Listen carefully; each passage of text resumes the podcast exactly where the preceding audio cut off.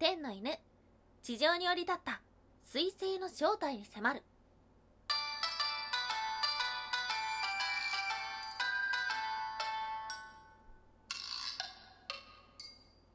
はい、空飛ぶワンタンです。ワンタンは妖怪について知りたい過去仮ということで、この番組は普段キャラクター業界で働いているワンタンが日本におけるめちゃくちゃ面白いキャラクター業界についてサクサクっと紹介している番組です。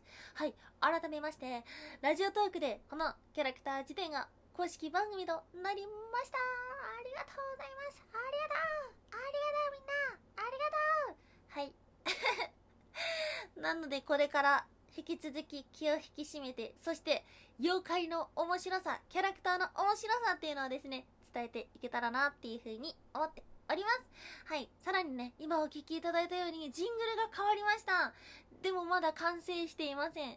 あー頑張ります。頑張って作らないといけないっていうふうに思っていて、そしてさらに、ワンタウン妖怪について知りたいカッコ仮。このカッコ仮どうするかめっちゃ悩んだんですよ。でもなんかもう、ここまで一緒にやってきたパートナーだしと思って、このまましばらくカッコ仮のまま行くかっていうふうに 思ってます。もし何かがあったら変わるかもしれないし、このままカッコ仮のままかもしれません。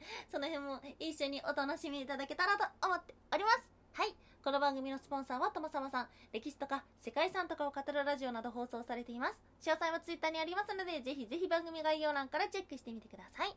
はい。そんなね、記念すべき日。今日一体何を話すかめちゃくちゃ考えてめちゃくちゃ調べたんですがまあやっぱりなキャッチーなやつがいいしでもワンダがずっと避けてきたんだよなっていうのがいます。それが天狗。はい。天狗ってねめちゃくちゃややこしいんですよ。めちゃくちゃ複雑なんですよ。うん。なので今日は天狗初級編ということで天狗の正体が何なのかっていうのとなんでこんなにややこしいんだっていうことをですね解説していけたらと思っております。今日は4つに分けてお話をしていきましょう。まず1つ目天狗とは。2つ目天狗の正体は彗星だった。中国の天狗とは。3つ目山の神となった。日本の天狗とは。4つ目現代の天狗とは。はいということでまず1つ目天狗とは、はあ。私たち普段日常でも、いやもうあの人は天狗になっちゃったよ、みたいな感じのことを言うことはありませんか？うん。なんか急に偉くなってしまって態度が大きくなってしまったとか、あとは、なんやろ、もう関西人風に言う、生きてるっていうやつとか、ドヤ顔している人とか、まあ、いろんな人のことを天狗、天狗になったな、天狗だなっていう風に言うことがあると思います。が、そもそも天狗は鼻輪なんて長くなかったわけですよ。うん。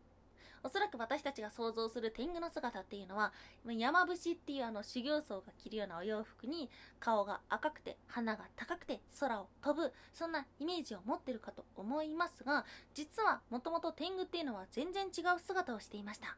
うん。なんで天狗がこんなにややこしいのかっていうと、実はそんな生まれと現代の想像する姿っていうのが全く違う姿をしているからなんです。はい、今日の二つ目。天狗の正体は彗星だった。中国の天狗とははい、実は天狗っていうのは、矜持を知らせる彗星と言われています。うん。まあ、彗星が落ちると縁起が悪いっていうことだったりとか、まあ、実際落ちるときにね、とてつもない破壊だったりとか、音だったりがするわけですよ。それが、犬が飛んでくるとか、犬の鳴き声だとか、そういう風に言われていて、天狗っていう漢字、なんだか違和感ありませんか？あれ一体、な、なんであの天狗はこの漢字を当てられてるんだろうっていう風に思ったことはありませんが、天っていう字に犬と書いて天狗です。これは正体が犬に見立てた水星流れ星だったということから由来しています。明朝の頃には天狗が日食や月食を行っていたというような信仰もあったぐらい天狗っていうのは天にまつわる妖怪だったんですね。はい、それが日本に来てどうなってしまったのか今日の3つ目。山の神となった日本の天狗とは日本で初めて天狗が出てきたのは日本書紀と言われています。それは唐から帰国した僧が言った、見た、いて、流星じゃない。あれは天狗なんだ。とか、あとは雷の音は天狗の鳴き声なんだ。みたいな風に、最初は日本でも天狗っていうのは天にまつわる妖怪、まあ、架空の生き物っていう風に伝わってきました。しかし、それが日本中に天狗が知れ渡るとき、別のものも一緒に広まっていったんですねそれが仏教その中に山の神様を信仰するような考えがあってそれが天狗と一緒に広まっていきましたすると山で起きる怪奇現象っていうのは天狗の仕業だ。天狗は山の神様だっていうような考えにすり替わってきます。うん。これがねここから良くなかったんだろうね。天狗っていうのは天にまつわる妖怪だったのに気がつけば山の神様となってしまった。今私たちの中でも天狗っていうと山の神様っていうようなイメージの方が強いと思います。うん。それに日本各地山の神様として天狗を祀っているところもたくさんあると思いますこれは日本独自で伝わっていった文化ということなんです今日の4つ目現代の天狗最初にお話をしたように天狗って山伏っていうね、あの、修行するお坊さんが着るようなお洋服を着て、顔が赤くて鼻が高い。つまり、人間のような姿をしているんです。これ、なんでかっていうと、またこれも山の神様の話からやってきて、山で修行した優れた力を持った人は天狗になれるみたいな感じの考えがまた生まれてきます。すると天狗は人間の姿になってしまいました。また他の文化から吸収してきたものがあって一説によると義学の中に鼻の高いお面が登場してそれを天狗だっていう風な考えが出てきますまた天狗山の神カラス天狗っていうものが出てきたカラス天狗っていうのはくちばしがある天狗だでそれがなんかくちばしを鼻にしよう。鼻を伸ばそう。みたいな感じで鼻が伸びていった。などなど実はですねいろんなものが吸収されていって日本独自の妖怪となったのが天狗なんです。ワンタンその冒頭でね、いつもね、日本におけるめちゃくちゃ面白いキャラクターとかっていう風に言ってるんですが、妖怪ってやっぱり中国だったり大陸から伝わってるものがすごく多いんですよ。日本で生まれた妖怪ってすごく少なくて、天狗っていうのは実はそんな日本で生まれたまでは言わないけども、日本で作られた超超メジャーで超超奥が深い妖怪ではあるんですが調べれば調べるほどよくわからなくなってしまうのでまた今度はさこの地域のこういう天狗とかっていう風に天狗を細かく調べていくのもいいのかなっていう風に思っております。だ第2回目天狗会があればかな。うん。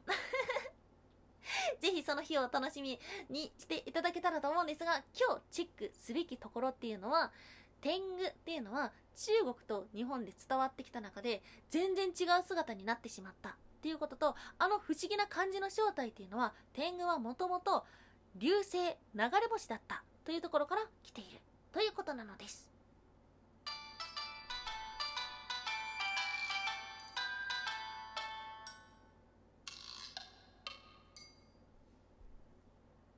おやすみもいもい一人暮らし料理の時は基本裸はい、おやすみムームというのはワンタンがポエムプーコと言いたいコーナーです。テンポエムがなんだかよくわかってないから、ポエムプーコとしか言えないコーナーです。今日は五七五風でしたが、いかがでしたでしょうか？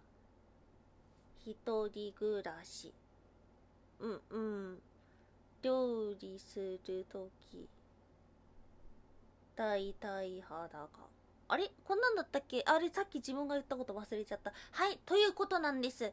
わかるかな？いや、一人暮らしするとさ、あんまり服着なくなりませんか？ワンタンだけ？あれ？お風呂上がりも、お風呂上がりだってさ、別にお風呂ってか部屋がそんなに全体的に広くないから、だから脱衣場みたいなさ、そんな実家的な脱衣所がないからだからそれででそのまま今の方に裸でやってきて料理する時とかもお風呂上がり料理する時とかも服着て油が服に跳ねたら嫌だから裸。いやでもねこれ慣れてるとね実家に帰った時にめっちゃめっちゃややこしいことになるんでやばい、やばいね、ちょっと。でもどうだろう、一人暮らししてる人は、多分ね、だいたい裸で料理作って、油がお腹に、チュッて、チュッと、っていう風にやりながら料理を作ってるとワンタンは信じてます。信じてます。はい。そうだよっていう方がいらっしゃれば、ぜひ、あの、ネギの方送っていただけたらと思っております。はい、今日は長々解説というか、考察というか、紹介してきましたが、いかがでしたでしょうか？この天狗の話っていうのは、あの、今までの妖怪の中でも、さらに、諸説ありがつくようなものになるので、なのでね、興味持ったって方がいらっしゃれば、ぜひぜひ調べていただいたりとか、ワンタンにこういうのがあるんだよっていう風なことを教えていただけたら嬉しいなっていう風に思っております。はい。もう何回も収録してるんで、今日は喉がガラガラなので、この辺で 今日もお聴きいただきましてありがとうございました。以上、空飛ぶワンタンでした。